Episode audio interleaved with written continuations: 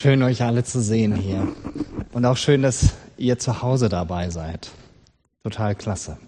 Zu Beginn dieser Predigt habe ich gleich ein kleines Experiment mit euch vor. Sowohl mit euch hier als auch mit euch zu Hause. Und natürlich kann jeder entscheiden, ob er mitmacht oder nicht.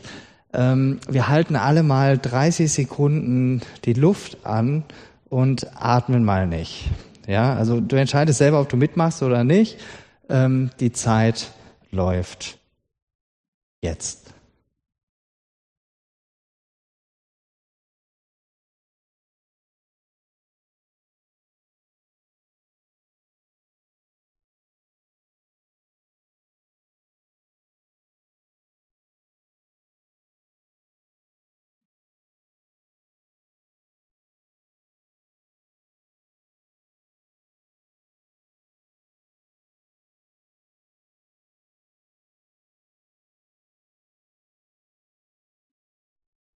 Okay, ihr dürft wieder anfangen zu atmen. Ich bin auch froh. Ähm, und bitte nicht weitermachen. Ich möchte nicht dafür verantwortlich sein, dass jemand noch Herz-Kreislauf-Probleme bekommt. Hier heute Morgen, das wäre nicht so gut. Wie oft hast du denn schon darüber nachgedacht, dass du atmen musst? Wahrscheinlich heute noch nicht so oft, vielleicht bis auf äh, diese, dieses Experiment jetzt gerade. Du hast gemerkt, es ist nicht normal, länger die Luft anzuhalten. Wir müssen atmen. Du und ich, wir atmen. Nur dadurch leben wir. Leben ohne Atmen funktioniert nicht. Und solange wir leben, atmen wir. Ich behaupte, Christen also Menschen, die mit Jesus Christus unterwegs sind, die brauchen das Gebet so, wie wir die Luft zum Atmen brauchen. Das ist vermutlich keine weltbewegend neue Erkenntnis und erst recht nicht, wenn du schon lange mit Jesus unterwegs bist. Aber mir geht es leicht so, dass ich die Dinge, die ich so selbstverständlich hinnehme, dass ich die weniger wahrnehme und wertschätze. Und vielleicht ist es bei dir ähnlich. Und deshalb möchte ich mich mit euch zusammen, auch mit euch zu Hause an den Bildschirmen, auf eine Reise ins Gebet begeben. In den nächsten Wochen wollen wir da ganz verschiedene Aspekte entdecken. Vielleicht ganz neu entdecken. Und uns an so drei bis vier Sonntagen, vielleicht werden es auch fünf, müssen wir mal gucken, anschauen, was Beten ausmacht. Und mein Wunsch und ja auch mein Gebet ist es, dass du dich mit hineinnehmen lässt in dieses Thema. Gebet, beten. Eine Urlaubsreise ist ja davon geprägt, zumindest in der Regel, dass man neue Entdeckungen macht. Und das wünsche ich mir, dass genau das auch geschieht. Nicht nur Entdeckung, sondern dann auch auszuprobieren. Becker wird ja uns auch noch ein paar Tipps geben, eine Leseempfehlung am Ende des Gottesdienstes, total cool. Auf der ersten Etappe heute gibt es so einen Überblick über das Beten, was Beten so ist. Und nächste Woche werde ich mich mit der Frage, äh, geht es um diese Frage, wie kann ich Gottes Stimme hören? Und dann bei der dritten Etappe geht es dann, das ist der Pfingstsonntag, geht es darum, was hat der Heilige Geist mit dem Gebet zu tun? Und dann ähm, möchte ich auf jeden Fall noch eine Etappe machen, wo wir anschauen, warum Anbetung so wichtig ist. Und bevor ich jetzt euch in diese Gedanken zu der ersten Predigt mit hineinnehme, möchte ich genau das tun, worum es geht, beten. Vater im Himmel, ich finde es so wunderbar, dass ich jetzt mit dir reden darf dass ich eintreten darf in deine Gegenwart und dass du da bist. Du lädst mich und jeden Menschen, egal ob hier oder zu Hause jetzt an den Bildschirm ein, mit dir ins Gespräch zu kommen. Bitte lass uns mehr verstehen, was beten ist und was du für uns bereithältst. Amen.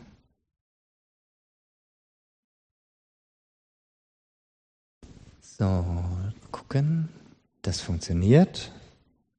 Menschen beten. Das war zu allen Zeiten so. Egal aus welchen Völkern sie stammen, Menschen haben von Anfang an das Bedürfnis gehabt, jemand oder etwas anzubeten. Und so startet unsere Reise ins Thema Beten ganz am Anfang der Menschheitsgeschichte. Gleich im ersten Buch Mose wird davon gesprochen, dass der Mensch zum Bilde Gottes geschaffen ist. Das heißt, zur Gemeinschaft mit ihm. So wie wir das jetzt hier wertschätzen, wieder gemeinsam Gottesdienst miteinander feiern zu können. Und dem entspricht auch der Drang des Menschen, mit Gott sprechen zu wollen. So wird es im Lexikon zur Bibel ausgedrückt.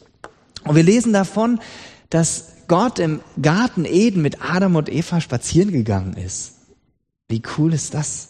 Sie waren miteinander im Gespräch, ganz natürlich. Wie ist es bei dir? Überleg mal ganz kurz, ob du dich erinnerst, wann du das erste Mal gebetet hast. Denk mal kurz nach. Vielleicht als Kind mit deinen Eltern oder Großeltern in einer Kirche, in einer Notsituation. Und vielleicht erinnerst du dich sogar noch daran, was du gebetet hast. Die Emma hat uns gerade von einem ihrer Gebete erzählt. Ich bin ganz ehrlich, ich habe euch diese Frage gestellt und ich habe selber keine Antwort darauf. Ich kann mich nicht an mein erstes Gebet erinnern. Ich denke aber, es war ziemlich früh in meiner Kindheit. Meine Eltern ähm, sind auch schon lange mit Jesus unterwegs und sie haben meine Geschwister und mich da ganz selbstverständlich mit hineingenommen und mir den Glauben vorgelebt und vertraut gemacht. Und ich denke, einer ganzen Reihe von euch wird das ganz ähnlich gehen. Auch wenn du zu Hause an deinem Endgerät dabei bist. Wahrscheinlich hast du schon irgendeine Berührung mit dem Gebet gehabt. Vielleicht bist du auch in einem christlichen Umfeld groß geworden. Und hier in der Gegend ist ja der Glaube sehr stark verbreitet, im Gegensatz zu Gegenden in Ostdeutschland, wo man äh, suchen muss, bis man manchmal eine Gemeinde findet. Hier hat man in jedem Ort zig Gemeinden. Aber vielleicht trifft das auch gar nicht auf dich zu. Und du sagst, nee, also meine Eltern haben mit dem Glauben überhaupt nichts zu tun gehabt. Vielleicht gehörten deine Eltern einer anderen Religion an. Oder deine Eltern waren ganz bewusst areligiös. Und es gibt ja heute so viele Möglichkeiten, entweder zu glauben oder auch nicht zu glauben. Aber ich behaupte, fast jeder Mensch heutzutage hat in irgendeiner Weise schon mal Kontakt mit Gebet gehabt. Vielleicht hast du positive Erinnerungen, wenn du an das Gebet denkst und dir kommen gute Gefühle, schöne Kindheitserinnerungen, das Gefühl, da ist jemand, der auf mich aufpasst, die Dankbarkeit dafür, dass ein Gebet erhört worden ist, wie das mit dem Schlüssel. Oder möglicherweise sträuben sich dir die Nackenhaare, wenn du denkst, nein, jetzt spricht er heute über das Gebet, da kriege ich die Vollkrise. Du findest es, fandest es immer total langweilig, wenn die Pfarrer in der Kirche irgendwelche Gebete gesprochen haben, weil du nichts damit anfangen konntest. Oder du hast es gehasst, irgendwelche Gebete, Lieder oder Bibelverse auswendig lernen zu müssen im Konfirmandenunterricht oder vielleicht auch im biblischen Unterricht. Vielleicht denkst du bei Gebet auch automatisch an alte Leute, weil junge Leute ja sowas eher nicht tun. Oder du hast Gott ganz konkret um Dinge gebeten und bist bitter enttäuscht worden, weil es nicht so in Erfüllung gegangen ist. Ich kann mir gut vorstellen, dass diese ganze Bandbreite hier vorhanden ist, sowohl hier vor Ort als auch zu Hause, wenn du da zuschaust. Also sind wir eine ganz bunte Reisegruppe. Also gucken wir weiter auf unserer Entdeckungsreise und sehen uns an, was Gebet ist. Wir Menschen leben hier auf der Erde und die Luft ist selbstverständlich da für uns. Wir müssen nichts dafür tun. Wir brauchen einfach nur atmen. Auch wenn ihr zu Hause habt den Vorteil, ihr könnt ohne Maske zu Hause sitzen. Ihr müsst leider ja alle so eine Maske haben und dürft den Sauerstoff nur gefiltert zu euch nehmen. Aber es funktioniert trotzdem. Beim Beten ist es ganz ähnlich wie bei der Luft beziehungsweise dem Sauerstoff, der sich in der Luft befindet. Das Gebet ist die Art und Weise, wie gläubige Menschen in dieser Welt mit Gott leben. Gebet ist die ganz natürliche Kommunikation zwischen Gott und Mensch. Und dazu passt auch, dass im Gebet alles zum Ausdruck kommt, was unser Glaubensleben, dieses Leben mit Gott ausmacht. Lob und Dank, die Achtung vor Gott, dem Allerhöchsten in der Anbetung, so wie das gerade in diesem wunderbaren alten Lied Gott ist gegenwärtig so schön zum Ausdruck kam. Die kindliche Liebe zum Vater, die Nächstenliebe in der Fürbitte für andere, aber auch der Zweifel, die Not, die Anfechtung, die Klage, ja selbst die Anklage. Und dann finden wir in der Bibel auch, wer Gott vertraut, der lebt im ständigen Bewusstsein dieser Gegenwart Gottes. Und beim Beten darf und soll das alles vorkommen. Es gibt keine Tabus oder No-Gos, wie man so im Neudeutsch sagt. Wie ist das bei dir? Gibt es Bereiche in deinem Leben, die beim Gebet nicht vorkommen dürfen? Und wenn ja, welche sind es?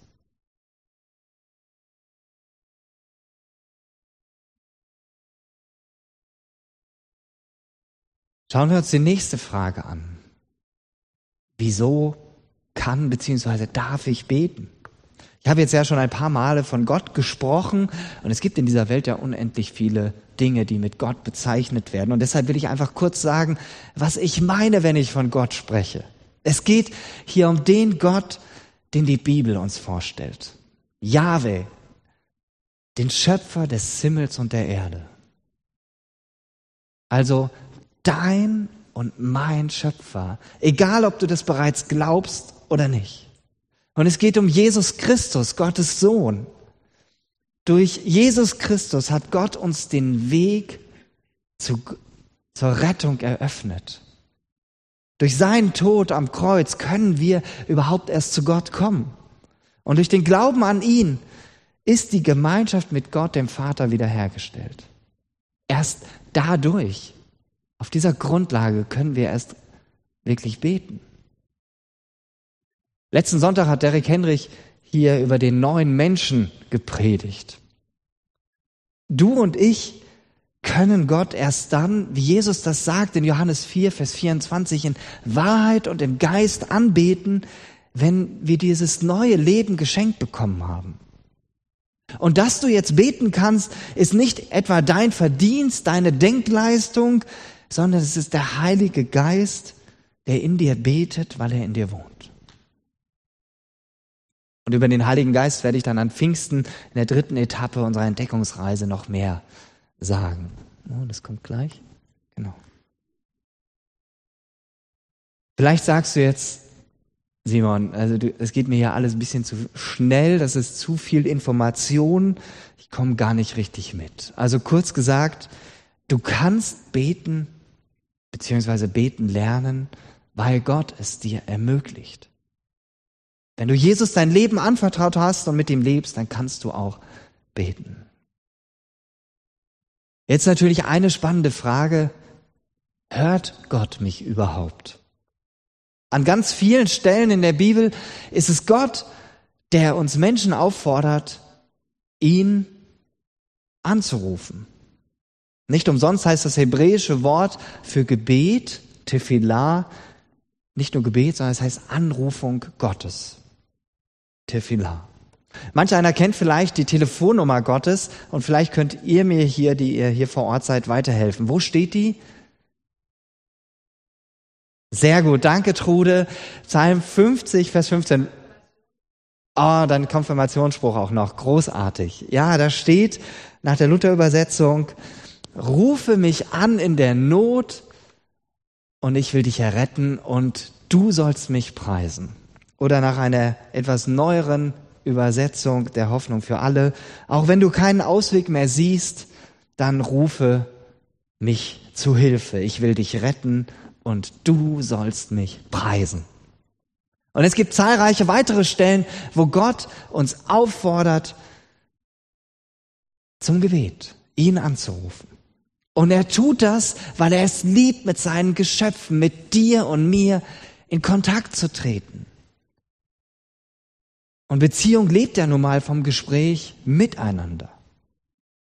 Je intensiver du und ich in die Beziehung mit Gott treten, desto mehr lernen wir ihn kennen. Und das merken wir schon, daran merken wir schon, dass es beim, Ge beim Gebet um viel mehr geht als um ein Selbstgespräch, das ich mit mir in meinem Inneren führe oder das vielleicht an der Decke hängen bleibt. Beten heißt mit Gott im Gespräch sein. Herausfordernder ist aber die Sache mit dem Hören. Und da wird es dann nächsten Sonntag drum gehen, bei dieser Frage, wie lerne ich Gottes Stimme zu hören? Aber vielleicht geht es dir auch ähnlich wie mir, dass du beim Beten dazu neigst, eher schnell im Bitten anzukommen. Ich glaube, das ist so ganz natürlich, dass das in uns Menschen drin liegt, äh, dass wir sagen, beten gleich bitten. Ich bin zumindest ungefähr so groß geworden, dass dass ich, dass das meistens die erste Priorität war. Und ich finde es total spannend, weil ich mich in den letzten Jahren äh, immer wieder intensiv mit dem Gebet beschäftigt habe, wie viel mehr es da zu entdecken gibt. Gebet gleich bitten, ja, das ist ein Aspekt, aber nur einer von ganz vielen. Und wenn du betest, gibt es eine ganz großartige Tatsache, auf die ich dich einfach jetzt ganz besonders hinweisen will. Du darfst wissen, Gott hört dich immer. Und weil es so schön und so wichtig ist, wiederhole ich das einfach nochmal. Gott hört dich immer. Er ist nie taub. Er hat nie Kopfhörer auf den Ohren. Ich mache das schon mal ganz gerne dass ich mir Kopfhörer aufsetze. Da kann ich mich besser konzentrieren, ein bisschen Musik läuft im Hintergrund. Und das sieht man ja auch. Die Menschen laufen durch die Straße, haben ihre Stöpsel im Ohr. Oder jetzt die Musiker, die haben auch Stöpsel im Ohr, aber die können sich dann besser hören. Ähm, und dann haben wir hier einen besseren Klang im Saal. Total großartig. Bei Gott ist das nie so. Der hat nie Kopfhörer auf. Der schläft auch nicht, sagt die Bibel. Der ist nie zu beschäftigt. Er ist nie eingeschnappt, hat schlechte Laune oder stellt seine Ohren auf Durchzug. Wenn du in deiner Identität als Kind Gottes, und genau das bist du, wenn du zu Jesus gehörst, wenn du also in deiner Identität als Kind Gottes mit ihm sprichst, wird er dich immer hören. Und wenn dieser Punkt der einzige Punkt ist, den du von der Predigt heute in Erinnerung behältst, dann hat es sich gelohnt, hier zu sein oder von zu Hause zuzuschauen. Ich finde es so wichtig, dass sich dieser Punkt ganz tief in dein Herz eingräbt. Gott hört dich immer und zwar unabhängig davon, wie du betest. Ich selbst weiß das ganz tief in meinem Herzen. Mein Vater im Himmel hört mich immer. Und es ist so wertvoll. Das ist ja auch eine gute Frage. Wie soll ich denn beten? Wie kann ich beten? Und zu dieser Frage passt äh, etwas sehr gut, was ich bei einem Kollegen, Christoph Lenzen heißt er, der ist in der FEG in Gera Pastor, ähm, auf Facebook gelesen habe diese Woche. Da hat er Folgendes geschrieben. Man darf im Gebet alles. Also, und er hat dieses Bild dabei gehabt, deshalb, ich habe es von ihm geklaut. Man darf im Gebet alles. Weinen, schweigen, schreien, flüstern, apathisch sein, sprachlos sein, einfach so, wie man ist. Wunderbar. Sei einfach. Dein Gebet wird, man sollte sich nur nicht einbilden, dass irgendetwas davon Gottes Herz verändert. Dein Gebet wird nicht effektiver, wenn du eindringlich redest oder schreist, weinst oder flüsterst. Du wirst höchstens heiser. Gott kennt dein Gebet, bevor du es aussprichst. Denn vorher hat er es bereits durch den Heiligen Geist an sein Herz gelegt. Du sprichst es aus, egal wie, um in Beziehung zu treten, um zu hören, um dein Herz berühren zu lassen. Die Effektivität deines Gebets hängt weder am Tonfall noch an der Länge deines Gebets. Am besten hörst du eh auf, in Kategorien wie effektiv beim Gebet zu denken. Soweit sein Post auf Facebook. Und ich finde es so stark, dass wir uns nicht irgendwie verbiegen müssen, wenn wir beten. Wir müssen kein starres Raster irgendwie anlegen, also irgendwie hinstellen und jetzt Hände so falten oder so, Arme dabei ausstrecken oder leicht angewinkelt. Welcher Winkel? Nein. Oder so oder so. Es gibt keinen Gebetskatalog, den wir erfüllen müssten, den du erfüllen müsstest. Beim Gebet gibt es ganz viel Freiheit. Es gibt auch eine ganz große Bandbreite, wie gebetet werden kann. Da kann ich jetzt heute gar nicht im Einzelnen drauf eingehen.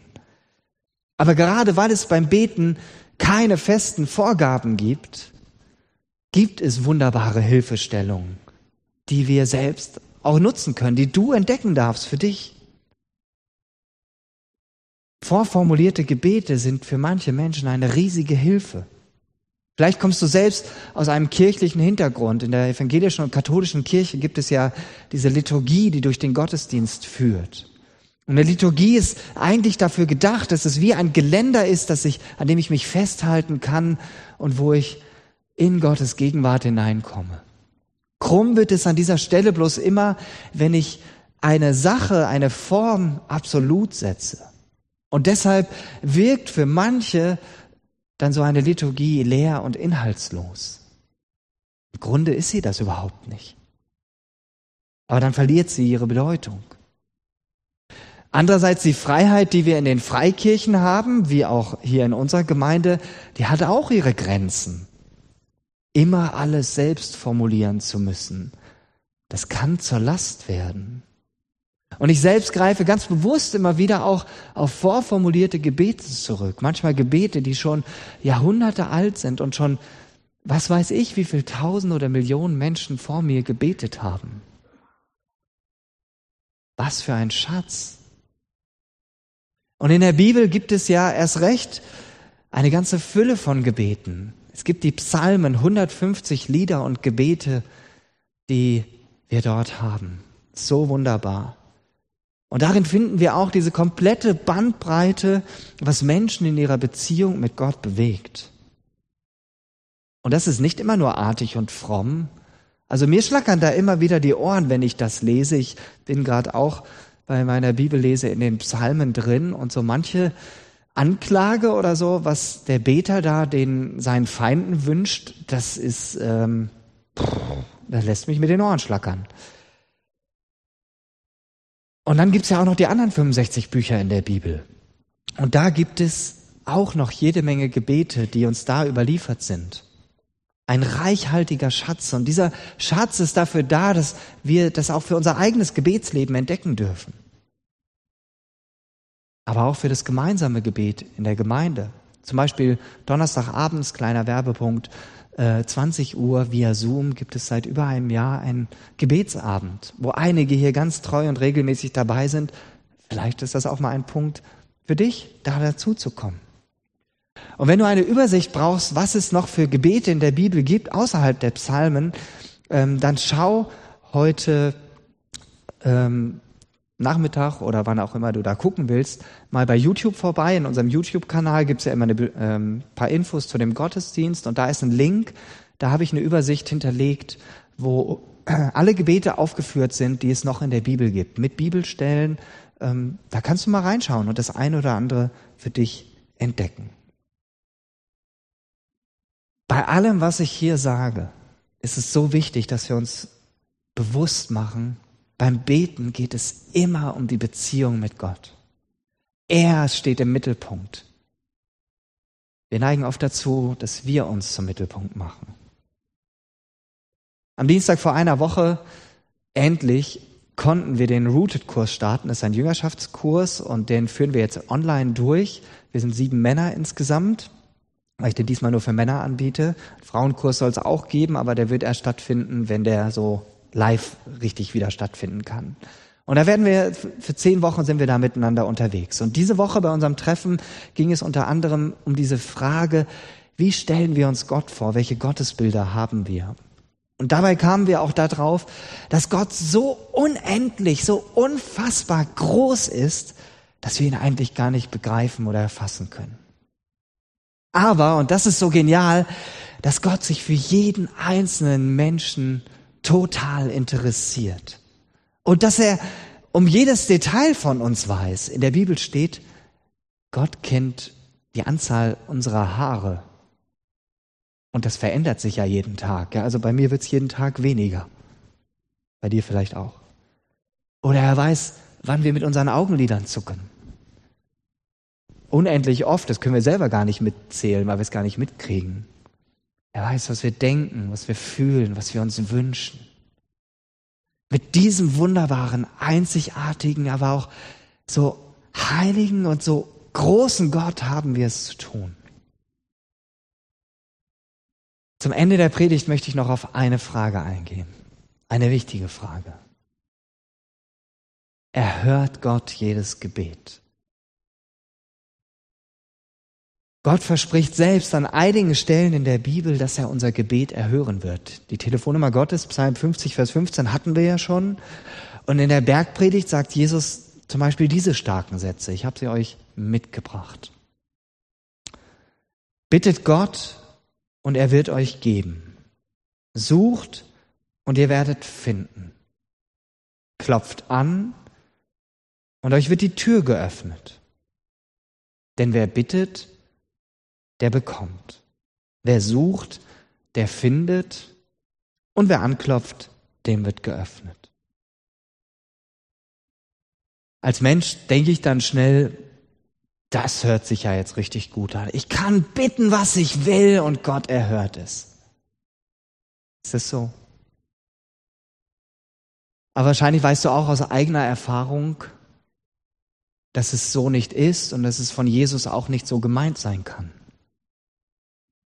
Gott ist ja dein Vater. Und als Vater weiß er am besten, was für dich am besten ist, was du brauchst. Er hat viel mehr Weitblick als du und ich.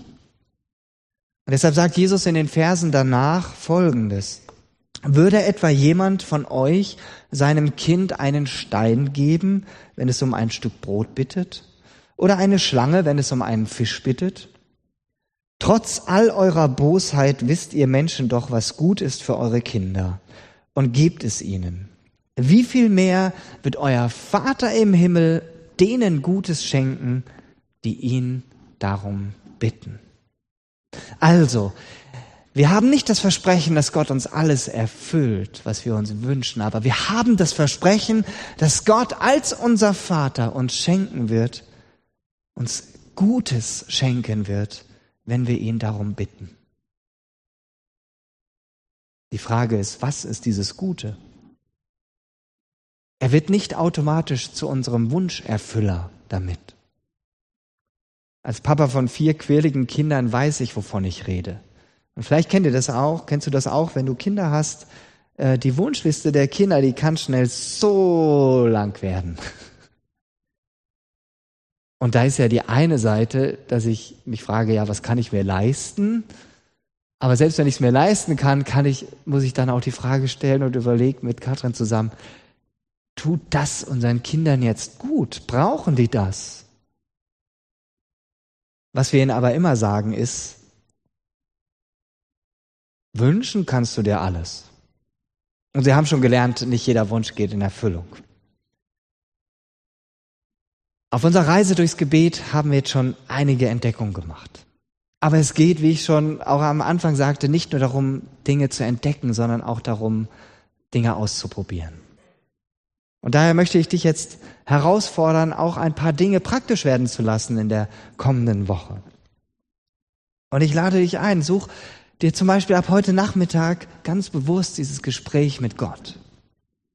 Und setz dich einfach hin und mach dir bewusst, Gott, du bist jetzt da, ich bin da und ich weiß, du hörst mich. Jetzt einfach mal da. Vielleicht hast du auch eine gewisse Gebetsroutine, wo du gut mit zurechtkommst, aber wie wär's damit, mal was Neues auszuprobieren? Vielleicht hast du aufgrund der Pandemie und weil die meisten Kleingruppen sich ja nicht treffen können, schon lange niemand, mit niemandem mehr gebetet. Aber eigentlich sehnst du dich danach. Dann lade ich dich ein, das wieder zu tun. Zum Beispiel am Donnerstagabend via Zoom beim Gebetsabend dabei zu sein. Wend dich an mich, wenn du die Zugangsdaten brauchst. Oder Andreas Lehmann, der leitet es immer total großartig. Du kannst auch über den Tag verteilt einfach mal ein paar Sekunden innehalten und dir die Zeit nehmen, die Augen schließen, dir bewusst machen, Jesus, du bist jetzt hier. Danke, dass du bei mir bist. Oder wenn du gerne draußen unterwegs bist, und das geht jetzt im Frühling immer besser, dann mach doch mal einen Gebetsspaziergang. Und dabei ist nicht wichtig, ob du jetzt hier in der Natur unterwegs bist oder in Herborn City. Wichtig ist, die Augen offen zu halten, während du spazieren gehst. Betend spazieren zu gehen. Bringt dich die stolze Eiche dazu, Gott zu loben? Bewegt dich die heruntergekommene Straße für die Fürbitte für die Menschen, die dort wohnen? Lassen dich die Blumen über Gottes Kreativität staunen? Wenn du noch mehr Anregungen brauchst, schau auch einfach in unserem YouTube-Kanal vorbei. In der Beschreibung für den Gottesdienst ist noch ein Link. Dort habe ich eine Liste abgelegt, die ich gefunden habe mit zehn praktischen Ideen als Übungen zum Gebet. Ich hoffe, dass du den ein oder anderen Punkt entdeckt oder neu gehört hast. Und ich bin total gespannt, welche Erfahrungen du machst in der nächsten Woche mit dem Beten. Und wenn du willst, dann äh, behalt diese Erfahrung nicht für dich, sondern schreib mir zum Beispiel eine E-Mail. Und äh, ich würde mich total freuen, von dir zu hören, von euch zu hören, auch wenn du von zu Hause aus zuschaust und eine gute Erfahrung machst in der nächsten Woche. Schreib mir eine Mail. Die Mailadresse wird bestimmt jetzt eingeblendet. Ansonsten findest du sie über die Homepage. Ich bin gespannt, was du entdecken wirst. Und eins steht fest. Nimm das mit. Gott hört dich immer.